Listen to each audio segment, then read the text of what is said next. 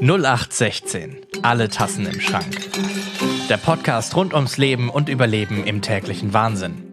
Hier sprechen wir mit Menschen mit einer psychischen Erkrankung, Angehörigen und Profis und stellen Unterstützungsangebote, Erfahrungswerte und Informationen vor. Weil psychisches Wohlbefinden ein Thema von uns allen ist.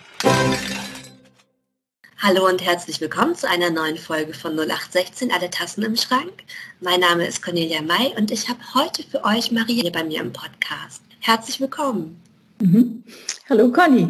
Maria, du bist Fachärztin für Psychosomatik und Psychotherapie.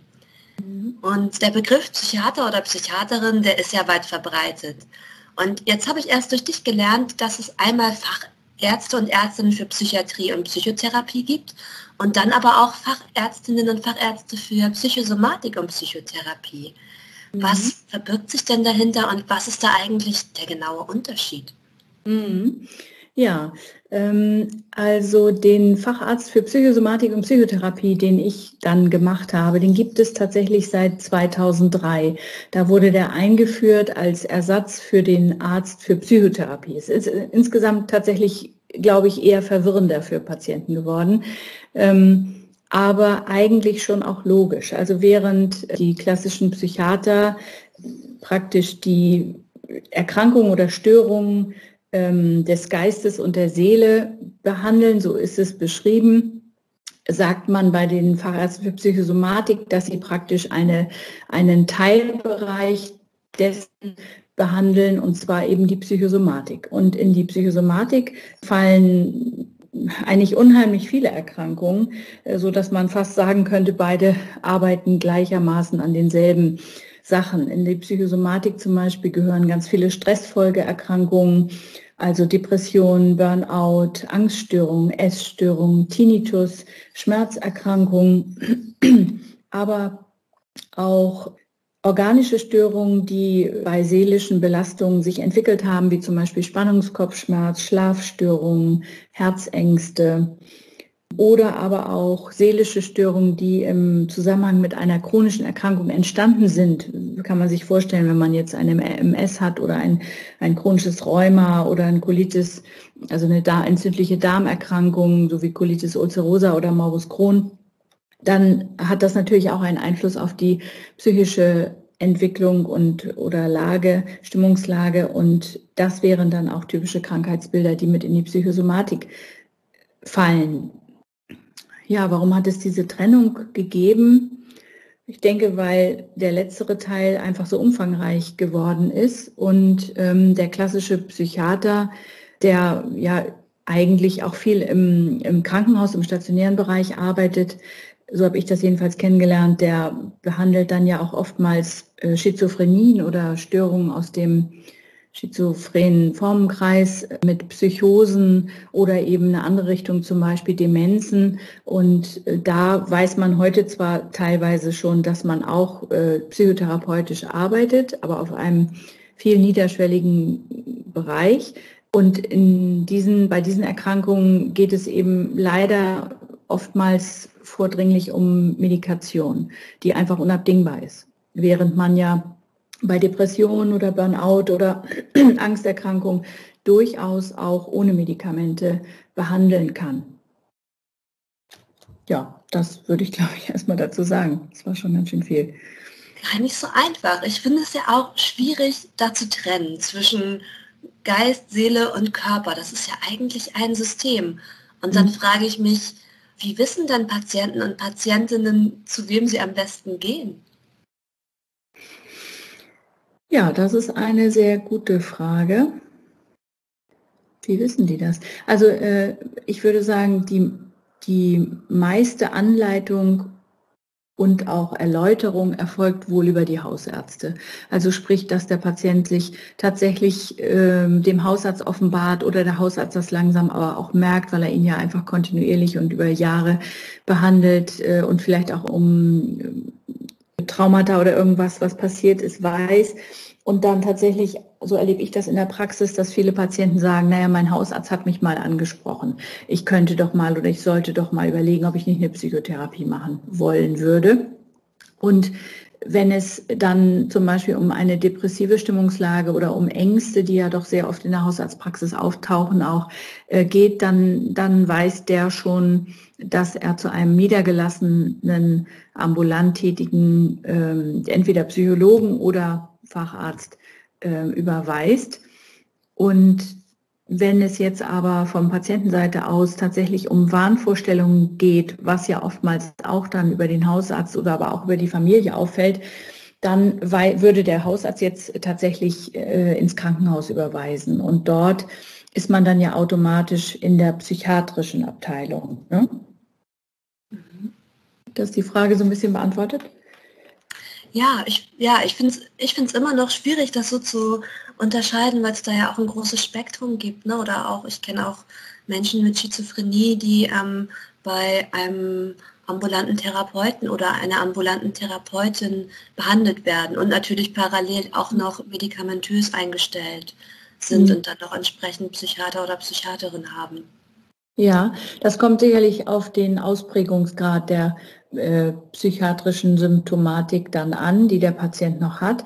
Also wenn er mal eine Psychose hatte, gut medikamentös eingestellt ist, dann gibt es tatsächlich oftmals noch eine Anbindung ambulant, ähm, wo man einfach immer betrachtet als Behandler, läuft das noch alles? Also sind die Medikamente stimmig? Natürlich aber auch, ähm, ähm, welche, unter welchen Symptomen leidet der Patient? Leidet er überhaupt im Moment noch oder ist durch die Medikamente vieles ausgeglichen? Und wenn es um psychiatrische Erkrankungen, also sprich psychotische Krankheitsbilder geht, dann geht es, was die Therapie angeht, ja oftmals darum, Tagesstruktur zu gestalten, darauf aufzupassen oder beizubringen, dass der Mensch sich nicht überfordert, Schlafstrukturen anzuschauen und dergleichen. Was sind denn so die häufigsten Probleme, mit denen Menschen zu dir in die Praxis kommen? Ähm, zu mir tatsächlich, und ich denke, da geht es meinen ambulanten Kollegen wahrscheinlich nicht anders. Ich bin ja noch nicht so lange niedergelassen. Angststörungen, die ein sehr großes Spektrum ausmachen. Darunter zählen also Panikstörungen, aber auch Menschen, die eher eine soziale Phobie haben, oder andere spezifische Phobien. Man kennt da zum Beispiel Angst vorm Fliegen oder Angst vor Hunden oder Spinnen. Oder aber auch, das geht dann schon etwas weiter, tatsächlich eine generalisierte Angststörung. Das ist dann eher ein Krankheitsbild, wo die Menschen sich permanent sorgen, man sagt immer so vom Hölzchen zum Stöckchen kommen, also mit einer Sorge anfangen und das dann sich so weit ausdehnt, dass sie praktisch den ganzen Tag sich sorgen. Das ist eine Erkrankung, die oftmals schon dann schon leider schon mindestens zehn oder Jahrzehnte äh, besteht. Dann als zweites würde ich sagen, tatsächlich Depressionserkrankungen, dann habe ich aber auch viele Patienten mit somatoformen, sogenannten somatoformen Störungen, die sich ja nochmal aufspalten in, ob es jetzt eine somatoforme Schmerzstörung ist oder somatoforme Störungen, die eine bestimmte Abteilung, sage ich mal, des Körpers betreffen, also was weiß ich, äh, Magen-Darm-Trakt oder eher auf die Blase bezogen oder dann habe ich tatsächlich manchmal auch Zwangspatienten oder aber auch Essstörungspatienten. Also wie gesagt, das Spektrum der Psychosomatik ist sehr, sehr, sehr groß. Hm, es kommen aber auch Menschen, das schließt nochmal an deine vorherige Frage an, die es selber ja noch gar nicht einschätzen können und die dann vielleicht einfach auch, ich sag mal in Anführungsstrichen, nur Probleme mit, mit einer Lebenskrise haben die ja durch vielfältige Sachen entstehen kann. Ob es jetzt eine, eine, chronische Erkrankung ist, die man bekommt oder ob man Verluste erlebt hat. Vielleicht waren es einfach auch zu viele Verluste, mehrere Todesfälle. Oder manche Menschen, für die bricht auch einfach eine Struktur zusammen, wenn, wenn äh, Kinder ausziehen äh, und so ein Loch entsteht, eine Leere entsteht. Ja, ich frage mich gerade, wenn du die Sachen so aufzählst, wie ist denn das? Die Menschen, die zu dir kommen und die jetzt merken, oh, irgendwas läuft im Körper vielleicht nicht so, wie es sollte und vielleicht hat der Hausarzt oder die Hausärztin gesagt, ah, das könnte psychosomatisch sein. Kommen die zu dir und sind die selbst auch der Überzeugung? Oder hast du auch ähm, Menschen, die kommen und sagen, ich, ja, mein Hausarzt, meine Hausärztin hat das gesagt, aber ich glaube, eigentlich ist es ein organisches Problem? Also ich glaube, wenn diese Menschen, von denen du gerade sprichst, tatsächlich sich an mich wenden, dann haben sie selber auch schon diese Akzeptanz entwickelt. Es gibt aber auch sicherlich viele Patienten, die die diese Akzeptanz noch für sich so gar nicht haben oder, oder einfach auch nicht, nicht finden, nicht einsehen können, die werden dann sicherlich gar nicht kommen. Sehr, sehr selten kommen mal Patienten, die dann eher geschickt sind sozusagen, ob es jetzt der Hausarzt ist oder die Angehörigen, die merken, dass da was nicht stimmt und ähm, nur meistens ist das dann we von wenig Erfolg gekrönt, weil ähm, das ist auch eine meiner Grundüberzeugungen. Also wer Psychotherapie machen möchte oder macht, der, der sollte auch davon, ja, der sollte sich öffnen können. Ne? Also der sollte schon auch zumindest annehmen können, dass das mit der Psyche zu tun hat. Was es dann genau bedeutet, das erklären wir Psychologen und Fachärzte ja dann im Einzelnen sehr genau und erstellen auch ein Bedingungs- oder Erklärungsmodell mit den Patienten, tragen also alle Faktoren zusammen, was dann eigentlich so passiert ist und was mitbedingen könnte, sodass der Patient es dann nach einer gewissen Zeit, die man darüber spricht, einfach auch besser für sich annehmen kann. Ich glaube, das ist auch so der Schlüssel für einen Erfolg einer Psychotherapie ich finde, dieser Schritt ist ja schon ein großer, den man gemacht haben muss, so diesen Zusammenhang zu erkennen zwischen, da reagiert mein Körper und das hat eigentlich aber auch einen psychischen Ursprung. Wie erlebst du, wie erlebst du das? Weil ich erlebe es oft so, dass der Zusammenhang gar nicht so gemacht wird und es so eine künstliche Trennung gibt. Das ist der Körper und der hat ein Problem, das hat aber über, überhaupt nichts, mhm. in Anführungszeichen, ähm, mit meiner Psyche oder meiner Verfassung zu tun. Mhm. Und ich habe immer den Eindruck, wenn jemand diesen, diesen Schritt schon verstanden hat, ah, das hängt irgendwie zusammen, dann ist schon ganz, ganz viel geschafft. Mhm. Genau, das, das denke ich auch.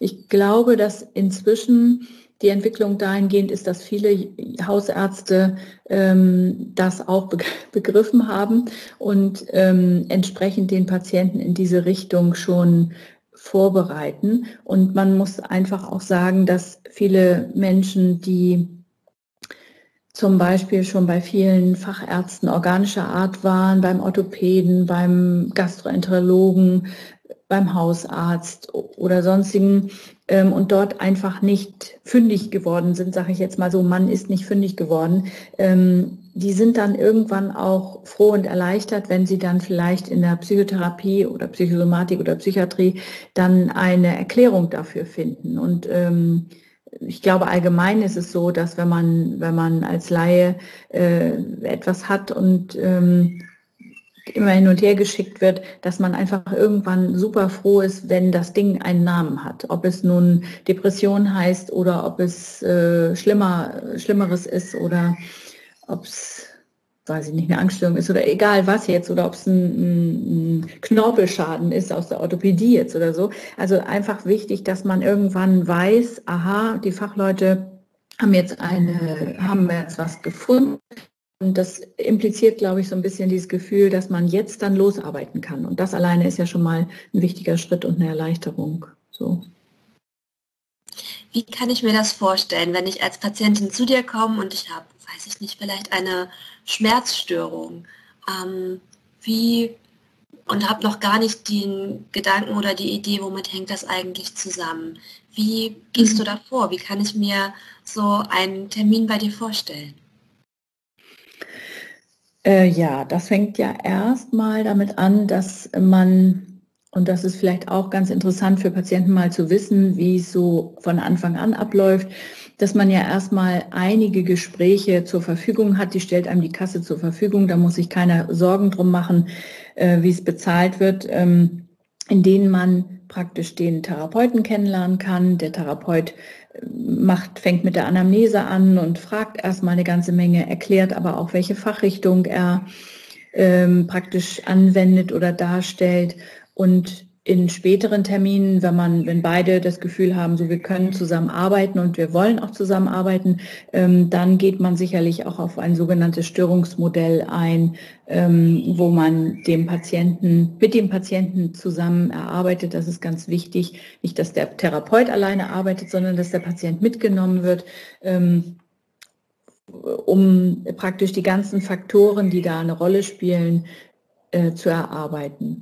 Also bei einer Schmerzstörung nehmen wir jetzt vielleicht mal Kopfschmerzen, chronische Kopfschmerzen, ähm, wäre sicherlich der die Abteilung Stress äh, ganz wichtig und unbedingt anzugucken. Aber ähm, es geht auch so weit, dass man praktisch in die frühe Kindheit, also ich tue es jedenfalls, obwohl ich Verhaltenstherapeutin bin, in die frühe Kindheit gucke und wirklich mir erstmal erklären lasse, wie ist denn dieser Mensch eigentlich aufgewachsen?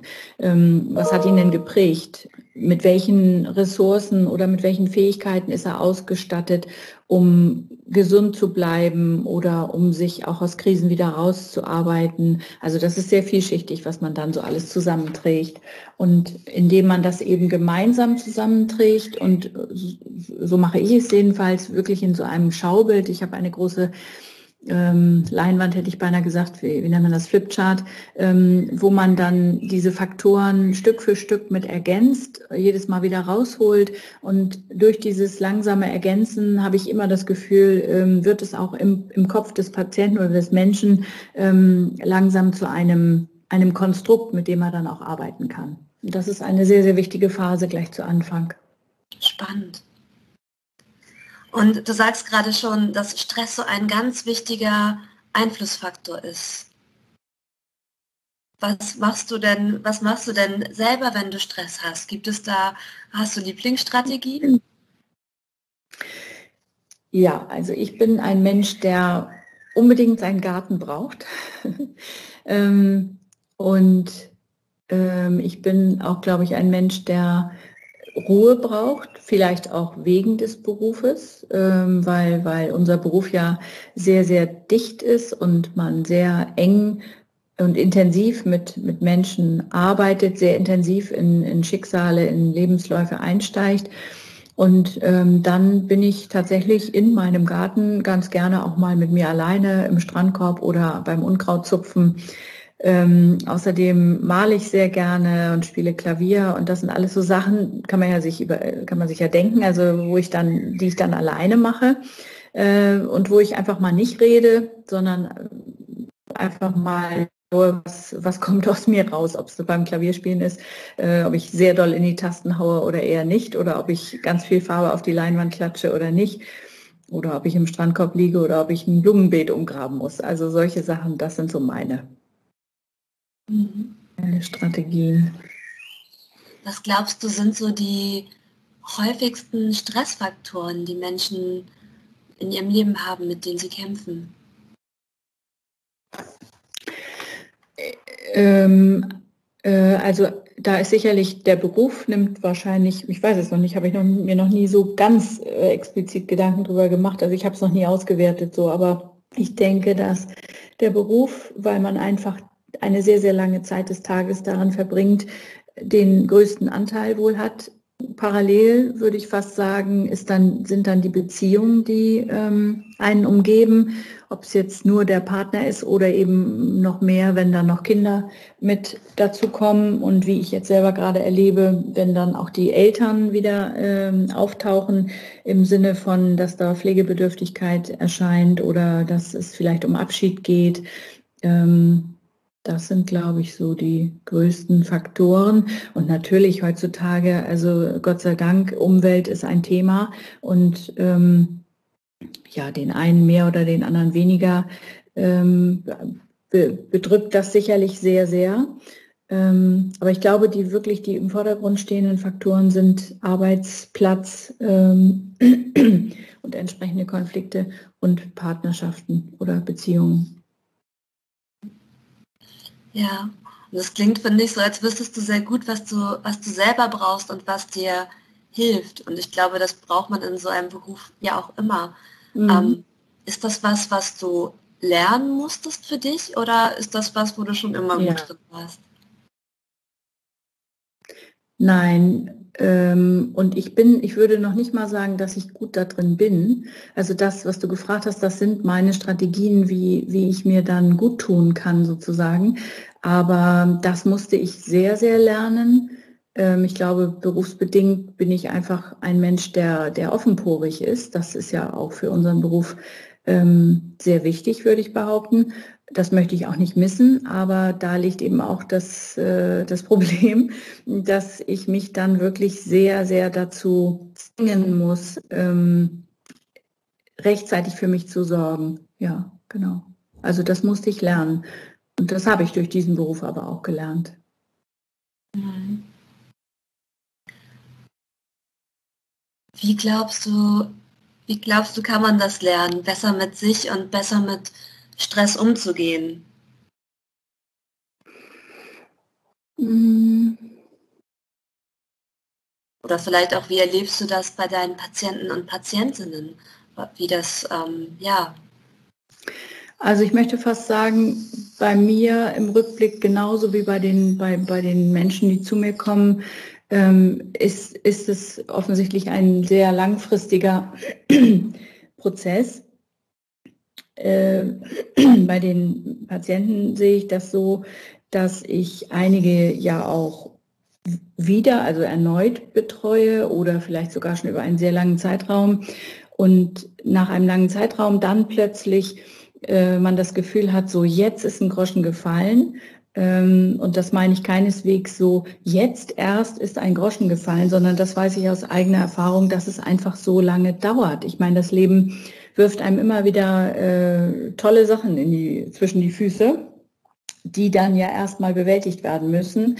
Und also wer das kann, sich praktisch immer gut selbst im Blick zu behalten, hm, alle Achtung. Also es ist einfach sehr, sehr schwer. Und ich glaube, ähm, das zu lernen braucht sehr viel Wiederholung ähm, braucht vielleicht auch tatsächlich einiges an Schmerzen im Sinne von äh, furchtbaren Erfahrungen oder schlimmen Erfahrungen, die einen dann ja leichter zu so etwas, zu so einer Einsicht bringen. Ne? Es gibt Menschen, die, die lernen leider nicht aus ihrem fünften Herzinfarkt oder auch von mir aus zweiten Herzinfarkt. Und es gibt Menschen, die ähm, schaffen es dann schneller ähm, für sich No-Gos festzulegen oder eben äh, Ressourcen einzubauen. Aber ich, ich finde es schwer. Mhm. Ja, ja. Und oftmals sind es ja erstmal so diese, diese kleinen Dinge oder diese kleinen Schritte. Und ich habe manchmal den Eindruck, dass es schwierig ist für Menschen, das so runterzubrechen und zu vertrauen, dass über so kleine Änderungen im Alltag das große Ganze auch ein Stück weit folgt mhm. und wächst. Ja, genau. Ja, das ist, das ist sehr schön ausgedrückt. Genau, dass man manchmal vielleicht denkt, ach, das bringt doch gar nichts. Warum soll ich jetzt hier achtsam irgendeine ein, eine Pflanze mir angucken? Äh, das macht mich doch nicht ruhiger. Ja, das höre ich tatsächlich auch oft in solchen Achtsamkeitstrainingsgruppen. Ähm, aber es hilft eben doch durch die Wiederholung, glaube ich einfach, ne? dass man immer wieder ähm, sich auch ein bisschen zwingt dazu, es doch nochmal zu probieren, vielleicht auch verschiedene Formen auszuprobieren. Ich meine, man kann durch die Natur spazieren gehen und sich äh, vornehmen, man, man hört mal ganz genau hin, was höre ich denn eigentlich alles oder was sehe ich oder was rieche ich alles. Man kann aber auch genauso gut, finde ich, äh, eine, eine Traumreise machen, äh, wo, wo man vielleicht eine CD einschmeißt, ganz simpel und sich äh, bequem hinlegt und dann ähm, also sich unterstützt, äh, in die Entspannung zu kommen. Für manche Menschen ist einfach auch schön oder entspannt, äh, sich mit anderen Menschen zu treffen, also mit Freunden, mit guten Freunden. Es gibt ja auch viel, ganz, ganz vielfältige Arten und Weisen, wie jemand entspannen kann oder Stress entgegenwirken kann. Ne? Da sind die Menschen ja ganz unterschiedlich. Mit was für einer Erwartung glaubst du, kommen die Menschen zu dir? Ähm, ich glaube, dass sie ja in erster Linie Hilfe möchten. Manchmal ist es vielleicht auch nur ein Rat. Äh, vielleicht können sie es auch noch gar nicht so formulieren. Ähm, auf jeden Fall Entlastung Ähm, und was ich vorhin schon sagte, auch eine Diagnosefindung. Und vor allen Dingen dann, das können Sie vielleicht am Anfang noch gar nicht so formulieren, aber das, das würde ich so für mich formulieren, dass Sie Handwerkszeug brauchen oder gerne haben würden, damit sie dann, und das ist ja eigentlich der Sinn der Psychotherapie auch, dass man äh, praktisch Handwerkszeug liefert, damit der Mensch dann selber nachher damit umgehen kann. Ja, Handwerkszeug finde ich ganz wichtig. Also ich ähm, erlebe mich gerne oder auch ganz oft tatsächlich als eine gute Unterstützerin zum Beispiel manchmal oder manchmal habe ich das Gefühl, ich bin eine Geburtshelferin und manchmal habe ich das Gefühl, ich bin eine Bergführerin. Und das sind schöne, schöne Berufe, finde ich. Ja, wenn du das sagst, so Geburtshelferin manchmal, manchmal Bergführerin, gibt's, fällt dir da ein, wo so die Unterschiede für dich liegen oder wo du das Gefühl hast, ah, in, in dem Setting oder bei dem Menschen bin ich eher das eine und hier bin ich eher das andere?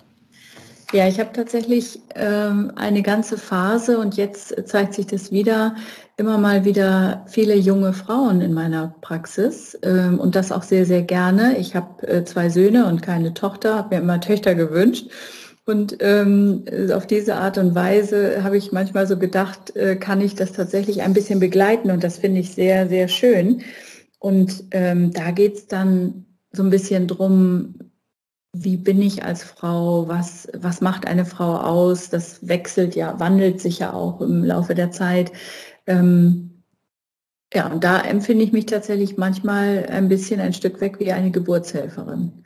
Und ähm, Bergführerin, ja, das kann man auch so übertragen auf, auf so viele Situationen. Also ich, ich habe das selber mal gehört von, von, ich weiß gar nicht mehr von wem, ähm, dass es der Ausspruch war, ich kann dein Bergführer sein. Das heißt, ich äh, erkläre dir, welches Schuhwerk am besten geeignet ist, also möglichst nicht mit Flipflops oder ähm, äh, spitzen äh, kleinen Absätzen auf den Berg klettern.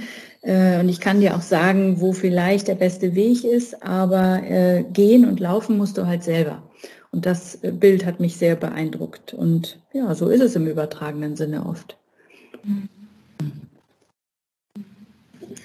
Jetzt ist der Weg zu deinem Beruf ja ein langer und nicht der einfachste.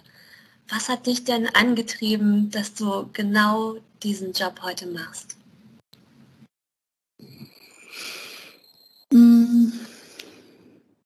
Also ein langer, ähm, er ist, glaube ich, ähnlich lang wie in der Psychologie oder bei, bei den, beim Psychologen. Ähm, und ähnlich, also ähnlich lang die Facharztausbildung dauern in der Regel vier bis fünf Jahre, also ähnlich lang wie auch bei anderen Fachärzten. Ähm, aber für mich war am Anfang meines Studiums überhaupt noch nicht klar, welche Fachrichtung ich gehen wollen würde äh, und hatte eher an Hausarzt, Gynäkologe, Hautarzt, Kinderarzt gedacht, also auch, auch ganz unterschiedliche Sachen, aber eher solche Bereiche. Habe dann auch erst meine allgemeinen Arztausbildung tatsächlich zusammengesammelt und es fehlte nur noch ein kleiner Teil, nämlich der chirurgische Teil. Und da habe ich dann gemerkt, äh, nee, das bin ich nicht. Und dann habe ich erst mal selber Kinder bekommen tatsächlich und immer gedacht, ach, wie komme ich denn jetzt mal wieder in den Beruf rein? Äh, und habe dann aus einfachem Interesse, das hat mich halt schon immer interessiert, ähm, ich habe früher auch schon mal selber eine Therapie gemacht, dann eine Ausbildung begonnen an der Ärztekammer, äh, so nebenbei sozusagen, also als, als äh, meine Kinder aufziehen und großziehen und nebenbei habe ich diese Ausbildung gemacht und das war eine verhaltenstherapeutische Ausbildung. Und ähm, in dem Rahmen bin ich dann auch durch Zufall über einen der Dozenten, der damals Oberarzt war, ähm, in die Klinik gekommen, an, in der ich dann begonnen habe. Und das hat mir so gut gefallen, dass ich mich dann entschieden habe, okay, dann mache ich diesen Facharzt. Also da habe ich es eigentlich erst so in Gänze kennengelernt. In der eigenen Therapie betrachtet man ja nur seine eigenen, seine eigenen Felder. Und dort habe ich dann, das war in der psychosomatischen Fachklinik Bad Bramstedt, wo ich dann äh, vier Jahre gearbeitet habe. Dort habe ich das Glück gehabt, da ich immer eine halbe Stelle aufgrund der Kinderbetreuung hatte, ähm, bin ich oft als Springer eingesetzt worden und habe also fast alle Abteilungen durchlaufen. Äh, dort eben viel Gruppentherapie auch, äh, Einblick in Gruppentherapien und also sozusagen Therapien bekommen und unheimlich viele Krankheitsbilder kennengelernt. Und ähm, das war, finde ich, immer noch ein großes Geschenk. Also, und so bin ich da reingestolpert. Also, ja.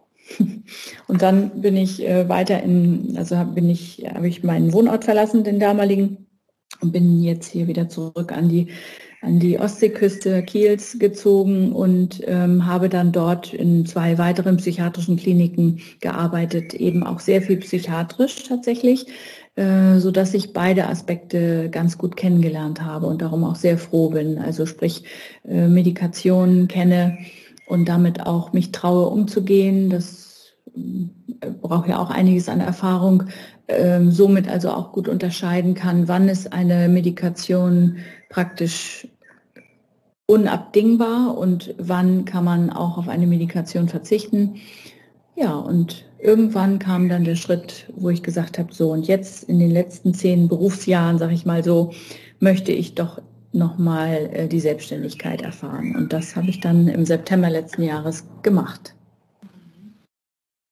Und wenn du jetzt an, an deinen ja, beruflichen Weg zurückdenkst, von den Anfängen in Bad Bramstedt bis jetzt, was waren die wichtigen Momente, die wichtigen Meilensteine, wo du wichtige Erkenntnisse hattest, wo du Momente hast, die dich motiviert haben, das zu machen oder wo du sagst, das ist was, das musste ich als Ärztin und oder Therapeutin lernen. Das war ganz zentral. Hm. Ähm, also sicherlich äh, zum einen das, das bloße Handwerkszeug. Ähm, das begann ja da erst mit diesen Fortbildungen, die also alle zwei Wochenenden waren, ähm, aber auch während des Arbeitsalltags, äh, in dem ich praktisch als Co-Therapeutin in den Gruppen mitgelaufen bin, bis ich dann die, die Gruppen selbst gemacht habe. Also sprich, äh, sich zu trauen, das Wissen, was man hat, äh, vorne an der Tafel stehend äh, an Menschen weiterzugeben. Das ist ja auch nicht jedermanns Sache. Ähm, dann aber auch, würde ich sagen, maßgeblich ich arbeite und dann, wenn ich die Arbeitsstätte verlasse, ich musste dann immer ziemlich zügig zum Kindergarten, um die Kinder abzuholen. Also insofern hatte ich gar keine Wahl, mich da noch zu verzetteln. Ich habe, glaube ich, gelernt, dann gut mich zu strukturieren. Und was auch dazu gehört, Dinge dann dort zu lassen. Das war am Anfang natürlich überhaupt nicht leicht und äh, so viele schwere Schicksale, die man nun auch in der Klinik noch mal mehr ähm, erlebt wie in der ambulanten Praxis. Ähm, das war manchmal ganz schön hart, sich dann davon zu lösen. Aber ich glaube, ich hatte das Glück, dass ich gar, gar keine große Wahl hatte. Ich musste den Einkaufszettel mir im Kopf ähm, durchrattern lassen während der Fahrt und sehen, dass ich pünktlich beim Kindergarten war, damit ich die Kinder abgeholt habe. Und dann war Kinderprogramm. Also ähm, das hat das hat mich dann höchstens abends nochmal eingeholt. Aber das hat man, das habe ich erstaunlicherweise und vielleicht geht es anderen auch so, denke ich, äh, dass das lernt man tatsächlich.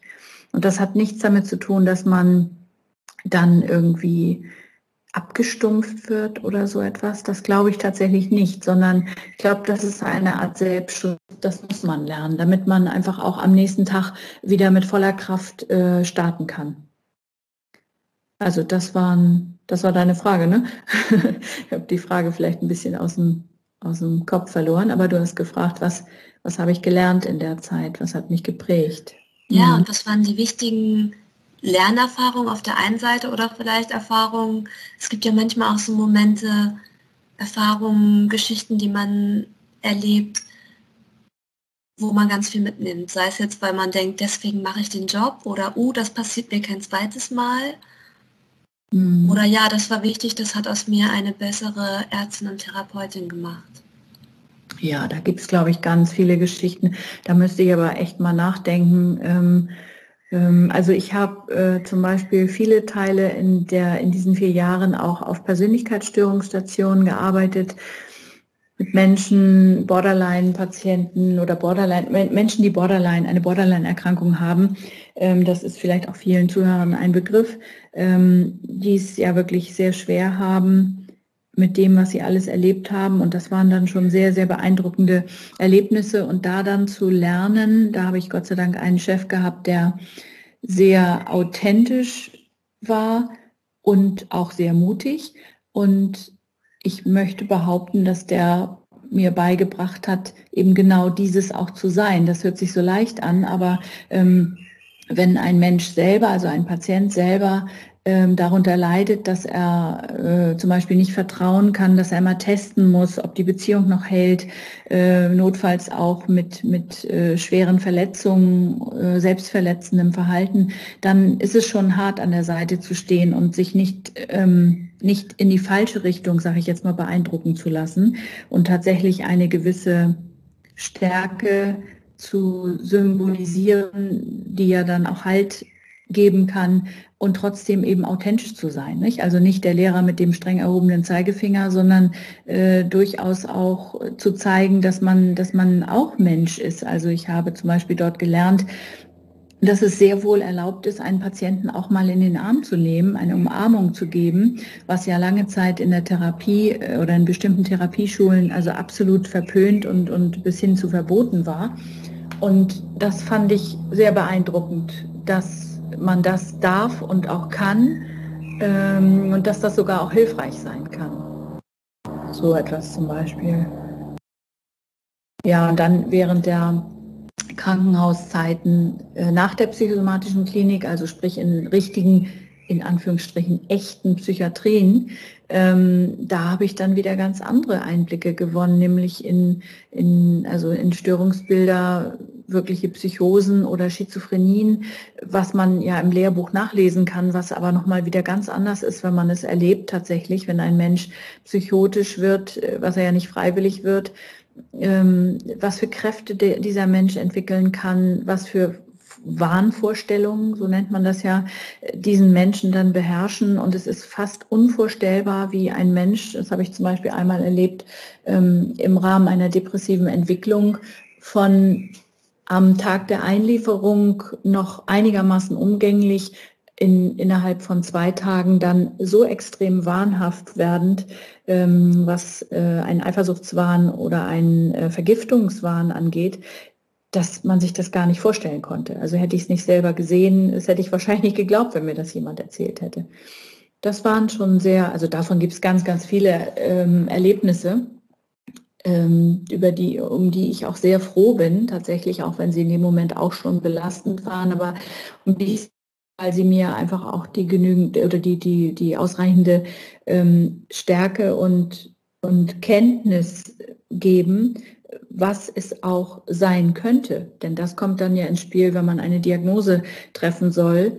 Ähm, wir Ärzte bekommen von der Terminservicestelle derzeit ja Patienten zugewiesen für ein Erstgespräch und sollen dann äh, natürlicherweise in einem Termin eine Diagnose oder Diagnosen festlegen. Und das ist auch in Ordnung so. Das können wir auch, aber dafür braucht man eben äh, auch diese Erfahrung. Das heißt, ich würde immer dafür plädieren, verschiedene Klinikbereiche kennenzulernen, ähm, damit man einfach gut gewappnet ist um Dinge erkennen zu können.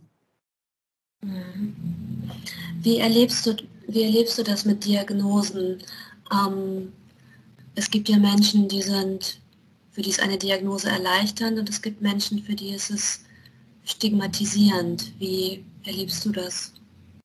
Ja, ich kann also beide Positionen gut verstehen und ähm, die Kunst ist dann einfach dem Patient, der es als Stigma empfindet, zu erklären, dass es das eigentlich nicht sein muss und aber auf dem Weg einfach auch zu ergründen, warum es denn für diesen Menschen zu einem Stigma geworden ist oder ein Stigma ist. Meist spielt da ja die Familie eine Rolle, also die Familie, familiären Erfahrungen.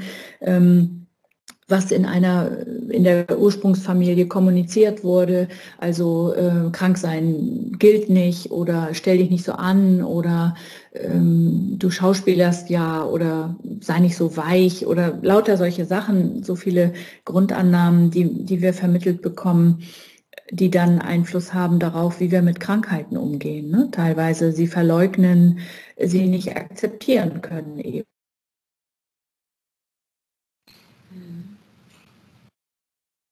Und jetzt habe ich mich gefragt, wie siehst du medikamentöse Behandlung und wie siehst du Therapie? Ist das für eine Ärztin ein Widerspruch? Ist das eine Ergänzung?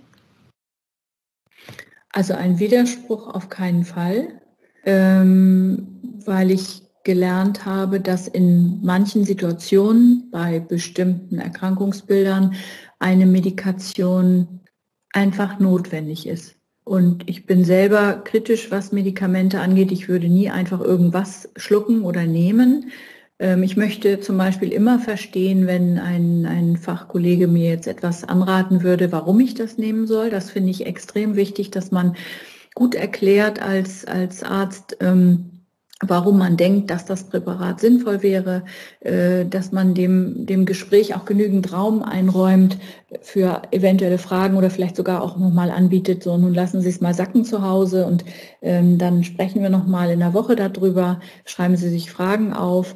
Ähm, ich finde, das ist man den Patienten einfach schuldig und ich finde es auch extrem wichtig, dass man offen über Nebenwirkungen spricht, nicht im Sinne von sie zu, zu dramatisieren. Es gibt nun mal Nebenwirkungen und kein Präparat der Welt ist nebenwirkungsfrei.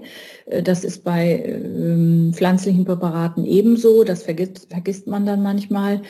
Und es ist immer ein Abwägen von Risiko und Nutzen. Äh, nur man muss sich ja klar machen, wenn man, und das wissen die meisten Patienten ja nicht, äh, dass eine Depression sich, wenn sie unbehandelt bleibt, tatsächlich von einer leichtgradigen Depression innerhalb von Jahren oftmals, manchmal aber auch schneller, äh, durchaus in eine schwere depressive Episode entwickeln kann, sogar mit psychotischer mit, mit psychotischen äh, das ist dann die schwerste Stufe, wo dann ein Mensch eben tatsächlich plötzlich wahnhaft wird.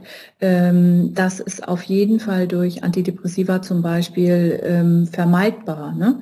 Und die müssen dann einfach auch rechtzeitig eingesetzt werden, denn sonst kommt ein Mensch in so eine, eine Erkrankung. Und äh, manches Mal müssen sogar auch zwei Präparate aus unterschiedlichen äh, Präparatklassen gewählt werden, was dem Patienten dann oftmals natürlich also noch mal schlimmer vorkommt, aber nicht jeder Mensch reagiert gleich auf bestimmte Stoffe und das muss einfach ausprobiert werden. Und das ist natürlich auch wieder ein furchtbares Wort.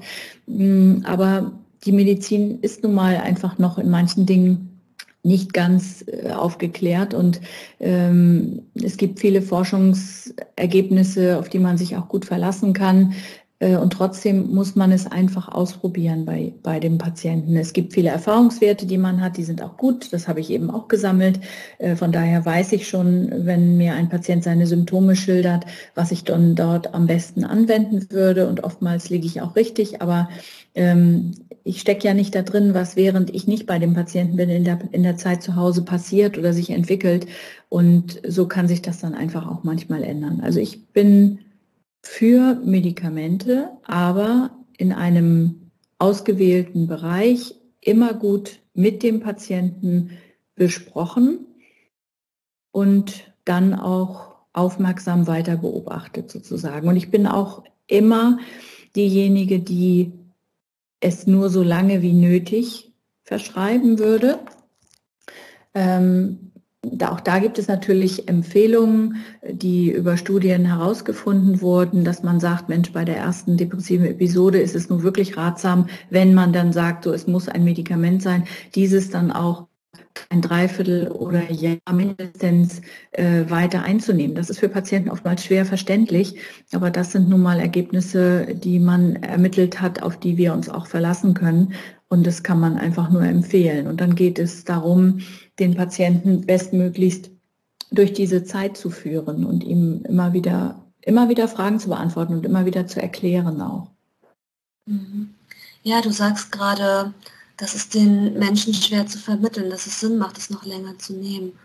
Und ich kenne das so, oder ich höre das häufiger mal von Patienten, Patientinnen, so von Klienten, Klientinnen bei mir, die Medikamente absetzen, das nicht immer mit ihrem behandelnden Arzt oder ihrer behandelnden Ärztin besprechen, ähm, vielleicht auch nicht unbedingt Bescheid wissen über Absetzsymptome oder dann überrascht sind.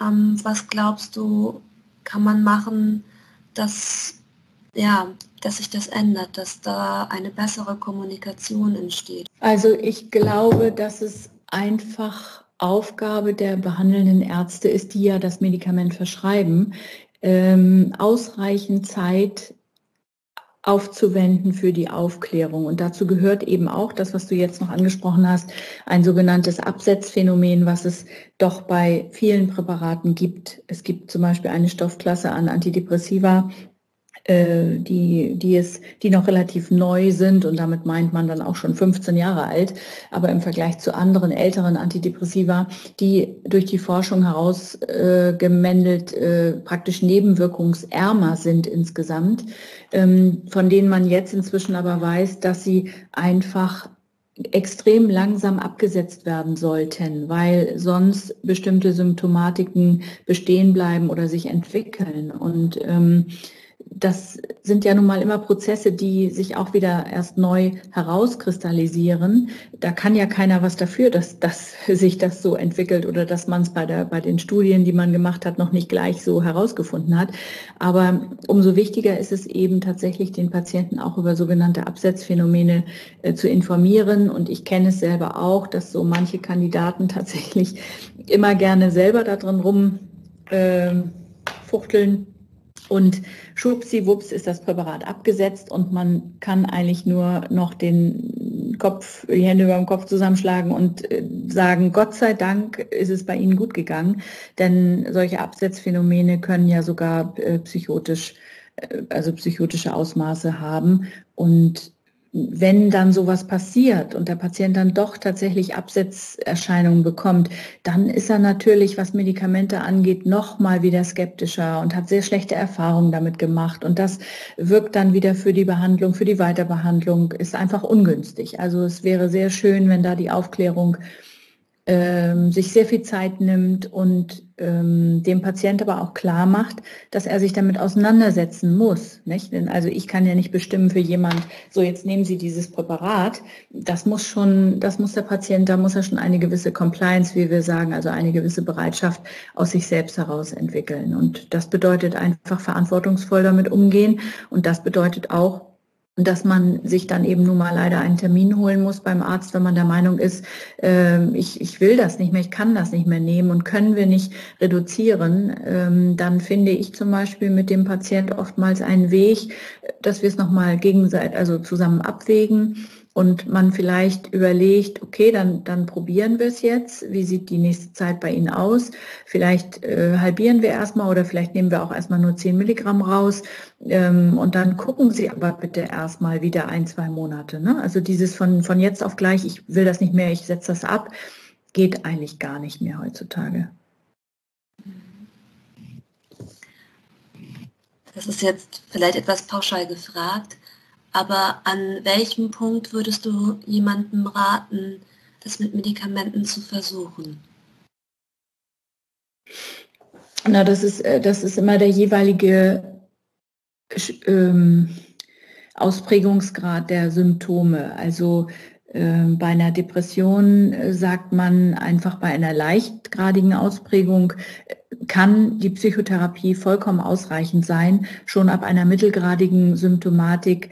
Ähm, und das ist ja nun sehr unterschiedlich, woran, worunter der Patient leidet. Aber ich sage jetzt mal, als Symptomatiken sind da starke Antriebsschwierigkeiten, dass man morgens gar nicht mehr hochkommt, dass man nicht mehr vernünftig schläft, also ähm, zwei, drei Stunden früher erwacht als sonst, weil man eben dann schon aufwacht und, und grübelt nur noch überhaupt grübeln, ähm, bis hin zu teilweise, das muss man auch ernsthaft betrachten, einfach auch lebensmüden Gedanken, dann kommt auf jeden Fall das Medikament ins Spiel. Und es, es hat so viele verschiedene Faktoren. Es kommt auch darauf an, ob der Mensch schon, schon häufiger, und das muss man eben auch genau rausfragen, auch schon häufiger Episoden gehabt hat von depressiven äh, Stimmungszuständen. Ne? Und ähm, bei Angsterkrankungen, die man ja durchaus, also was heißt durchaus, die man ja auch mit Antidepressiva behandelt, das muss man dem Patient auch erstmal erklären, das versteht man ja so einfach auch gar nicht, ähm, ist es eigentlich dasselbe, bloß da sind es natürlich andere Symptome. Also bei einer Panikstörung zum Beispiel, wo der Mensch doch so schon so eingeschränkt ist, dass er äh, vielleicht das Haus nur noch in Begleitung verlässt, nicht mehr alleine einkaufen geht, weil er Angst vor, vor aufkommenden Panikattacken hat. Ähm, und wo es auch eine sehr, sehr gute Behandlung über die Verhaltenstherapie gibt, ähm, ist es manchmal aber einfach notwendig, weil der Mensch so in der Daueranspannung ist, dass ein Antidepressivum gegeben wird, damit eine Therapie äh, die ja mit Konfrontation arbeitet, tatsächlich auch überhaupt erst äh, greifen kann. Ne? Also manchmal, ich sage es mal jetzt ganz platt, muss ich den, den Menschen vielleicht erstmal ein bisschen geschmeidig machen mit einem ähm, niedrig dosierten Antidepressivum. Bei manchen Störungen muss es auch höher dosiert sein tatsächlich, ähm, weil die Symptome und die Belastung einfach schon so stark ist, dass der Patient sich erstmal mithilfe der Medikamente ein bisschen entspannen muss.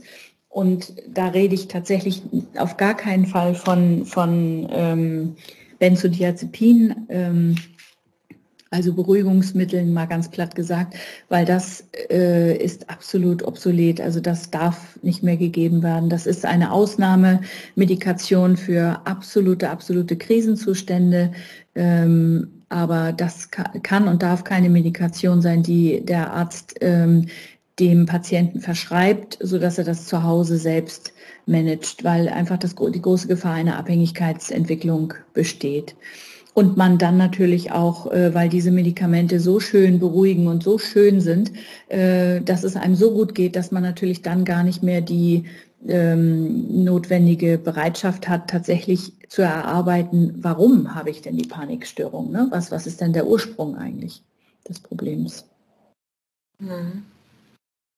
Also ich würde übrigens auch selbst Medikamente nehmen, weil ich ähm, ja im, im Rahmen von, von einem Bandscheibenvorfall, den ich mal äh, gehabt habe, und vorher immer gesund gewesen, plötzlich gemerkt habe, was dann Medikamente, auch wenn sie, wenn alle Medikamente Nebenwirkungen haben, eben auch äh, an, an Fortschritt im, im Sinne der Krankheitsentwicklung oder Krankheitsbehandlung haben und tatsächlich auch im Laufe meiner beruflichen Ausbildung so viel sehen konnte, wie der vorhin schon erwähnte psychotische Patient, der eine Depression hat, aber der ähm, aufgrund von Veränderungen dann noch mehr depressiv geworden ist und plötzlich in einem schweren psychotischen Zustand ist, wie der innerhalb von wiederum Tagen durch eine angemessene Medikation dann wieder in Anführungsstrichen Strichen normal geworden ist. Das ist also, wenn man das einmal erlebt hat, was da ein Medikament bewirken kann, das ist so unglaublich. Ähm, und das hat mich praktisch dazu bewegt, dass ich auch für mich selber sage, gut, ich muss mich in die Hände von Fachleuten begeben, zweifelsohne, aber dann kann ich auch und muss ich auch vertrauen und ähm, sollte es ausprobieren auf jeden Fall. Und manchmal muss man auch ein bisschen suchen, oder? Nach dem richtigen ja. Medikament. Ja, genau, ganz genau, ja. Ja, tatsächlich. Also im, im, ich kann es jetzt am besten im Bereich der Antidepressiva beschreiben. Da gibt es eben so viele verschiedene Stoffe und äh, man muss sehr genau rausfragen, welche Symptomatiken stehen im Vordergrund. Ist es der, die, die Schlafstörung? Dann würde man ein anderes Präparat wählen, was man zum Beispiel auch dann abends logischerweise einsetzt, damit es den Schlaf unterstützt und trotzdem aber eine antidepressive Wirkung auch gleichzeitig hat. Oder ist es eher die morgendliche Antriebslosigkeit, dann würde man eher ein aktivierendes Präparat wählen.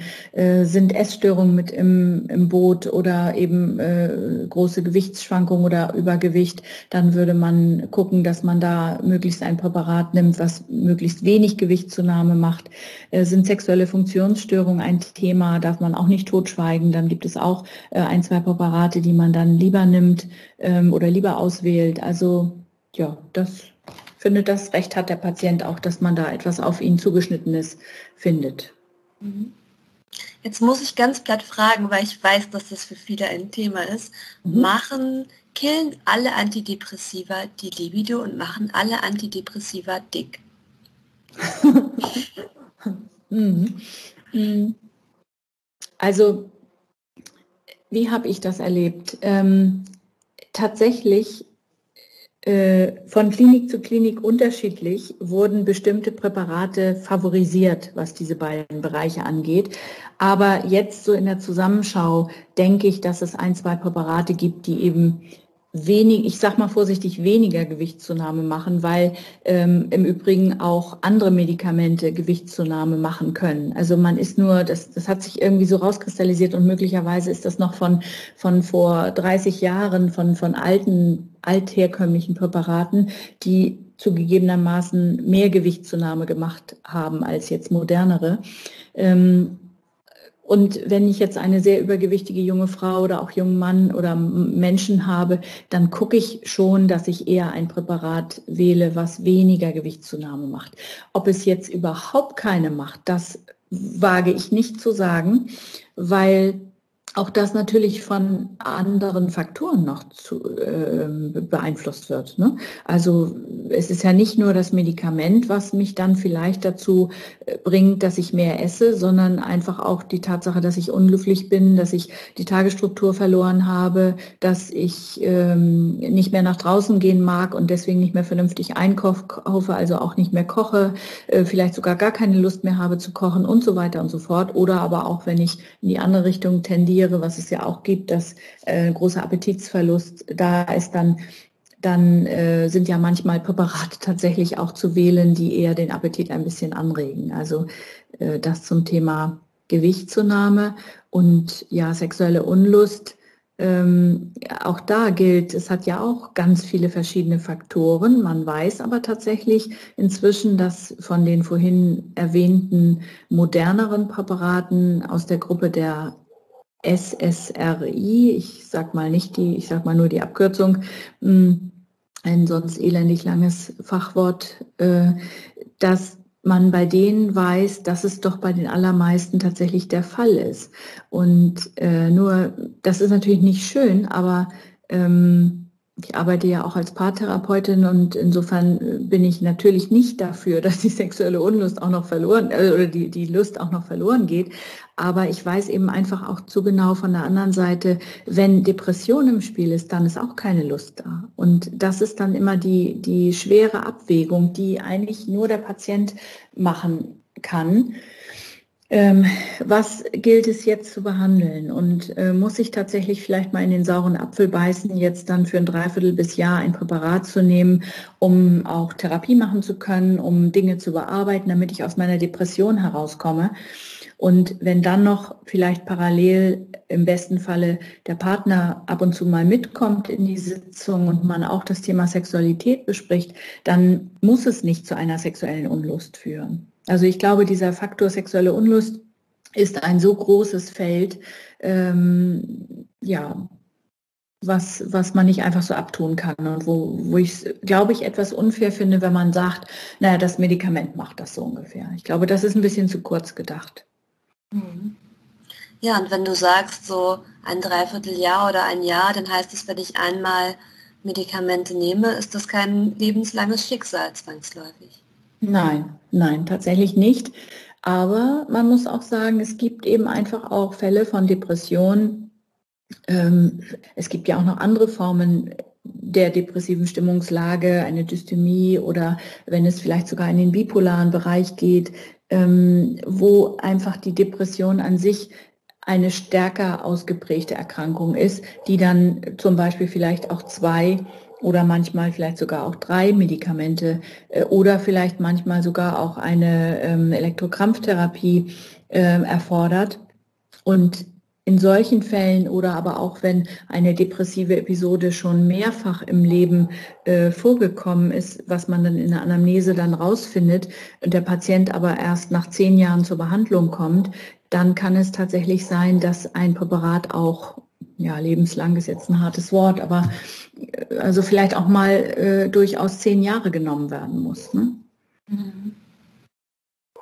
Ich kann nur immer raten, es praktisch auch therapeutisch zu behandeln, denn Depressionen und Angststörungen sind gut zu behandeln mit verschiedenen Fachrichtungen. Ähm, ähm, es geht darum, Werkzeug zu erlangen. Es geht darum, die Erkrankung zu verstehen.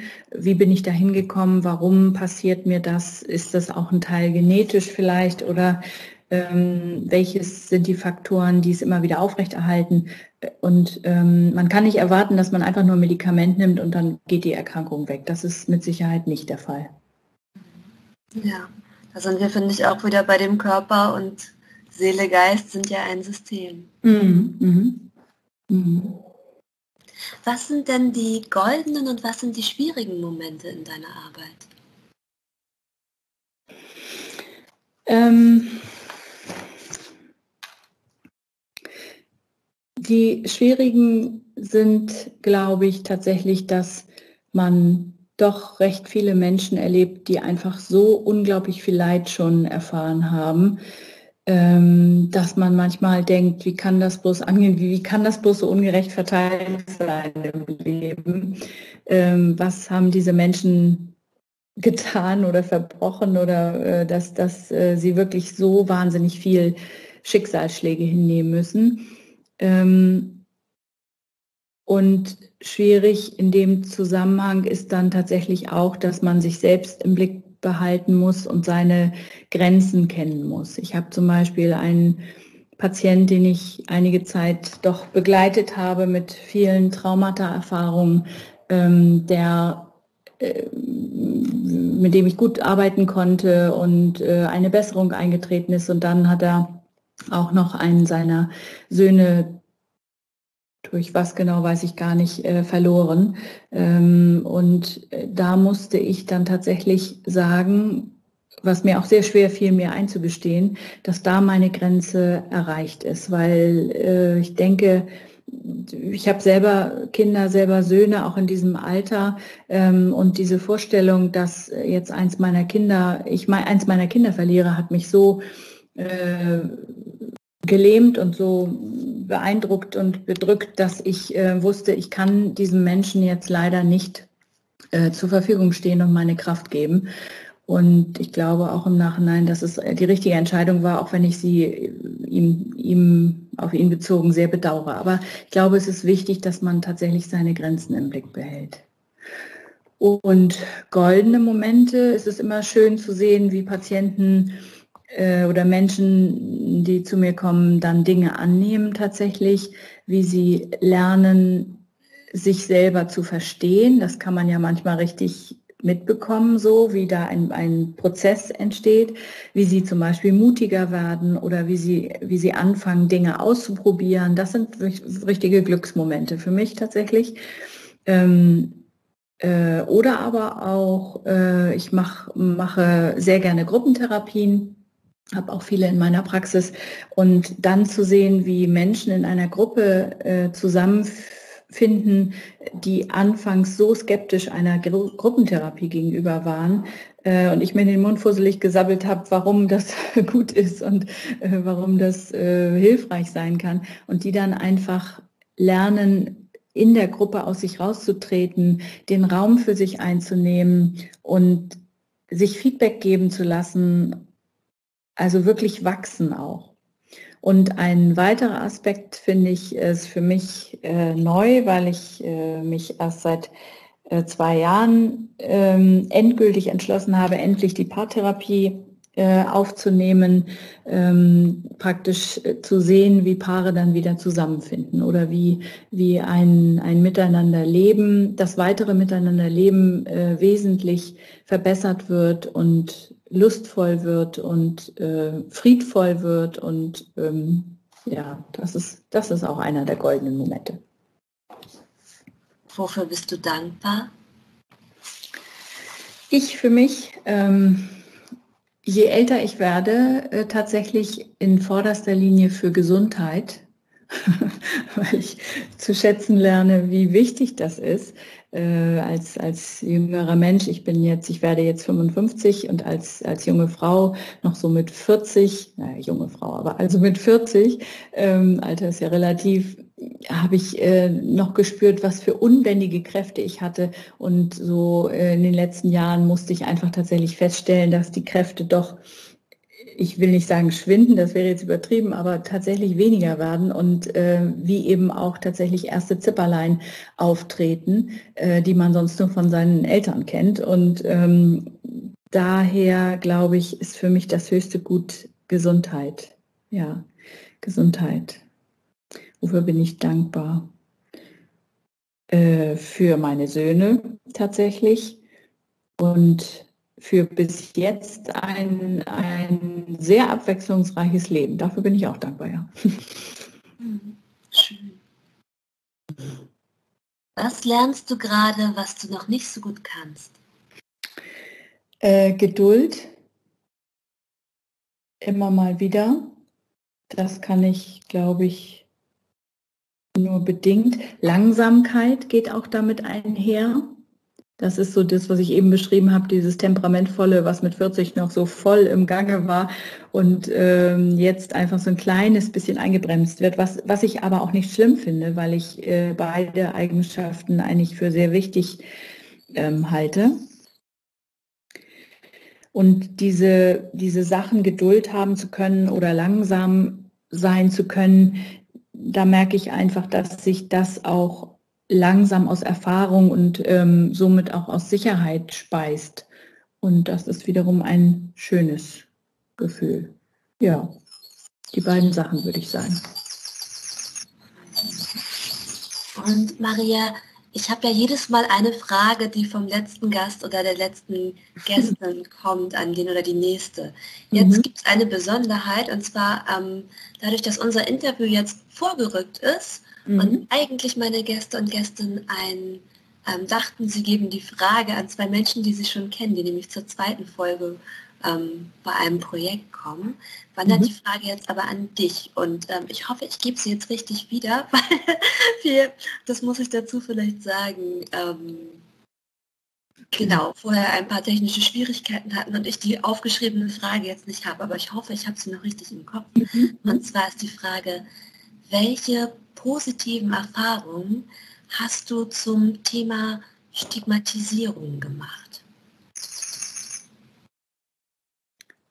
Ähm, also ähm, äh, äh, ich, ich selber habe mich, ah ja doch, Moment, hier jetzt, wo ich drüber nachdenke, ich wollte gerade sagen, ich selber habe mich noch gar nicht stigmatisiert gefühlt, aber doch, das habe ich tatsächlich mal erfahren, nämlich als ich ähm, mich getrennt habe aus meiner ersten Ehe und dann als sozusagen geschiedene junge Frau ähm, äh, den Ort gewechselt habe mit meinen Kindern, dann in ein kleinbürgerliches äh, Dorf kam oder Ort kam und ähm, dieses äh, nun eine geschiedene Frau zu sein, ohne Mann dazustehen, ähm, das war in diesem Setting offensichtlich für die anderen sehr überfordernd. Und ähm, die positive Erfahrung, die sich dann entwickelt hat, ist, dass sich das nicht bestätigt hat und äh, ich dieses Stigma also nicht lange an mir dran hatte, möchte ich mal so sagen. Also äh, zur Stigmatisierung fällt mir noch ein, äh, mein jetziger Mann hat einen Adoptivsohn, der eine schwere autistische Störung hat und äh, inzwischen in einer Einrichtung wohnt, nachdem er die Schule äh, absolviert hat. Und ähm, in dem Rahmen mache ich tatsächlich manchmal Erfahrungen. Positiv, ja, ähm, erlebe ich, dass wir in unserer kleinen Familie, wir sind ja jetzt zusammengewürfelt sozusagen eine Patchwork-Familie, dass also auch meine Söhne äh, diesen Halbbruder, was es ja nun ist, äh, unheimlich positiv annehmen und ähm, weil ich sie hoffentlich auch so erzogen habe, neugierig sind und schauen, wie sie ihn unterstützen können. Ähm, und auch, dass ich sehe, wie diese Menschen zum Beispiel in, in Einrichtungen unterstützt werden. Also er ist in einer ganz tollen Einrichtung im, in Nordrhein-Westfalen und ähm, dort zu sehen und zu hören, was er dort lernen kann, äh, wie er sich weiterentwickeln kann, was dort alles ähm, stattfindet, äh, um den Tag zu strukturieren, um den Tag schön zu machen, das ist eine schöne, schöne Erfahrung, ja, genau. Ich weiß nicht, ob das das die Frage so richtig gut be behandelt hat oder beantwortet hat, aber ähm, ich habe wohl das Glück gehabt, dass ich mich wenig mit Stigmatisierung persönlich auseinandersetzen musste. Ja, wobei ich gerade denke, es hätte ja auch anders sein können. Mhm. Also wenn du sagst, ich habe diese Erfahrung als junge geschiedene Frau gehabt und du hast, glaube ich, gesagt, es ist nicht an mir kleben geblieben. Mhm. Mhm. Ich frage mhm. mich gerade, wie kam das denn? Wie hast du das geschafft, dass das nicht an dir kleben blieb? Äh, ich glaube, ich habe einfach das weitergemacht, was, was mich ausmacht. Also ähm, mit sehr viel Energie damals ähm, mich eingebracht und äh, unseren Alltag hier gerockt, ähm, sodass die Kinder ganz normal aufgewachsen sind. Wir haben immer ganz viele Freunde hier zu Hause gehabt. Äh, es haben Partys hier stattgefunden und ähm, ich habe mich nie irgendwie herausgestellt durch meinen Beruf. Ich habe ganz normal Freundschaften gepflegt und ähm, glaube, dann war ziemlich schnell klar, dass äh, geschieden zu sein kein Stigma sein muss, denke ich mal, dass es so gewesen ist. Ja. Mhm. Welche Frage möchtest du denn an den oder die nächste Person geben? Mhm. Ja, das war, fand ich auch sehr schwer, sich zu überlegen, weil ich ja nun so gar nicht weiß, wer die nächste Person sein wird. Und ich habe mir äh, eine relativ äh, schnöde Frage überlegt, äh, die da lautet, welches Buch würdest du empfehlen, weil es dich tief beeindruckt hat?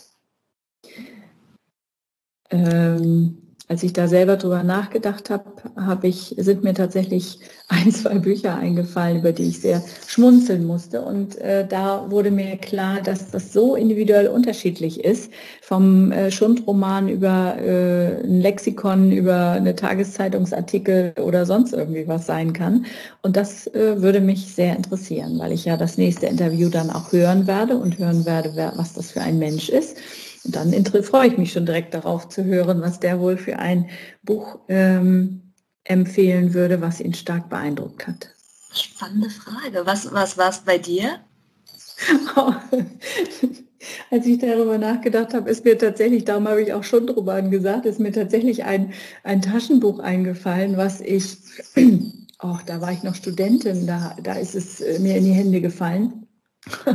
Das mache ich fast gar nicht sagen, aber ich sage es trotzdem mal. Das heißt Eva und Mr. Robinson. Und ähm, das ist ein, eine Geschichte über, ein, ähm, über zwei Menschen. Ein Paar kann man ja nicht sagen, weil die haben sich über eine Zeitungsannonce gefunden. Äh, der Mann hat eine Annonce aufgegeben, weil er eine Reisebegleitung für ein Jahr auf einer ein, einsamen Insel gesucht hat. Und das war dann eine junge Frau und sie sind auch gestartet. Dann ist aber ihr Flugzeug samt ihnen und den Vorräten und allem, was sie so sorgsam ausgewählt hatten, für das eine Jahr ist abgestürzt. Sie haben überlebt und nun stand dieses eine Jahr auf der einsamen Insel tatsächlich live und in Farbe vor ihnen, aber eben ohne viele der eigentlich zugedachten Mitbringselartikel, mit denen sie sich hätten Hilfe erkaufen wollen oder simpel Feuer machen und, und, und, und. Und dann äh, entwickelte sich sozusagen ein Überlebenskampf, ja, teilweise Kampf. Und äh, so etwas hat mich, glaube ich, schon immer fasziniert, äh, wie man überlebt, wie man priorisiert, was brauche ich tatsächlich wirklich. Damit ist ja, geht ja auch die Frage einher, was ist für mich wirklich wichtig im Leben, ne, worauf möchte ich oder kann ich vielleicht auch nicht verzichten.